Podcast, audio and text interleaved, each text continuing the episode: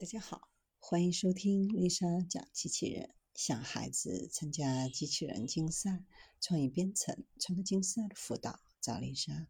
今天给大家分享的是哈佛计算机王牌项目，请 AI 要当导师了。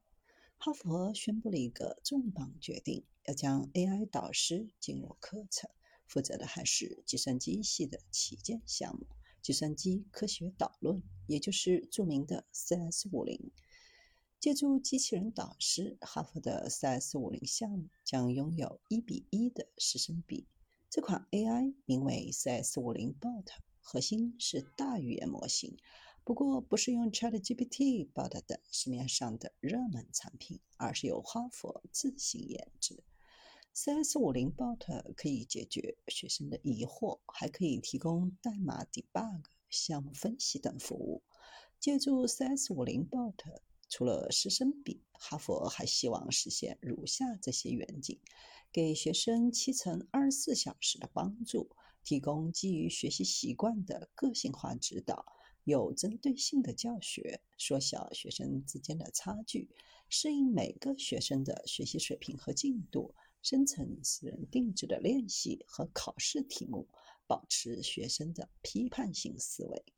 尽管有了 AI 工具，还是要强调批判性思维的重要性，让学生清楚地认识到。在接受信息时，应该始终保持批判性思考，无论这些信息是来自人类还是软件。而 AI 导致批判能力的下降，也正是不少人所担心的。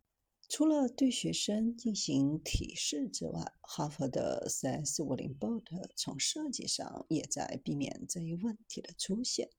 之所以哈佛没有直接使用市面上的这些大语言模型，正是因为学者们看来这些大语言模型都过于强大，诸如 ChatGPT 等 AI 聊天工具可以直接给出问题的答案，久而久之会滋生学生的惰性思维。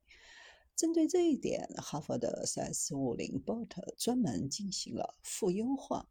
它不会直接解答学生提出的问题，而是引导学生进行思考，教学生如何自行找到答案。或者，当学生提交一段代码时，bot 会帮助进行 debug。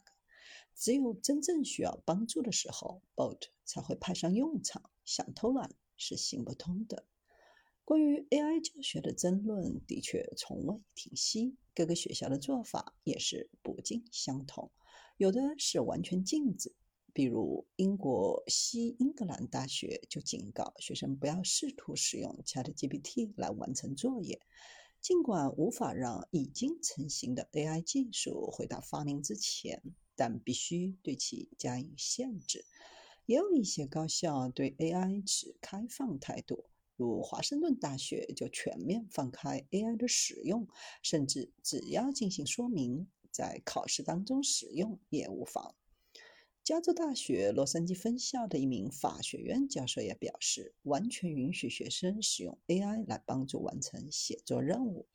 另外一种则是有条件的允许使用，比如剑桥大学，学生不能将 AI 用于考试或完成写作业类的作业，但在其他情况下可以自由使用。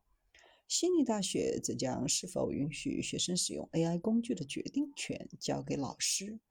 这些政策后面各有各的考量，没有办法简单的评判是好是坏。AI 的发展是人类无法回避的，我们只能正视它。即使教育者颁布政策禁止学生使用，也会有学生偷着用，而且不愿意承认。与其这样，不如引导学生正确的使用 AI，让学生学会批判性的接受 AI 的帮助。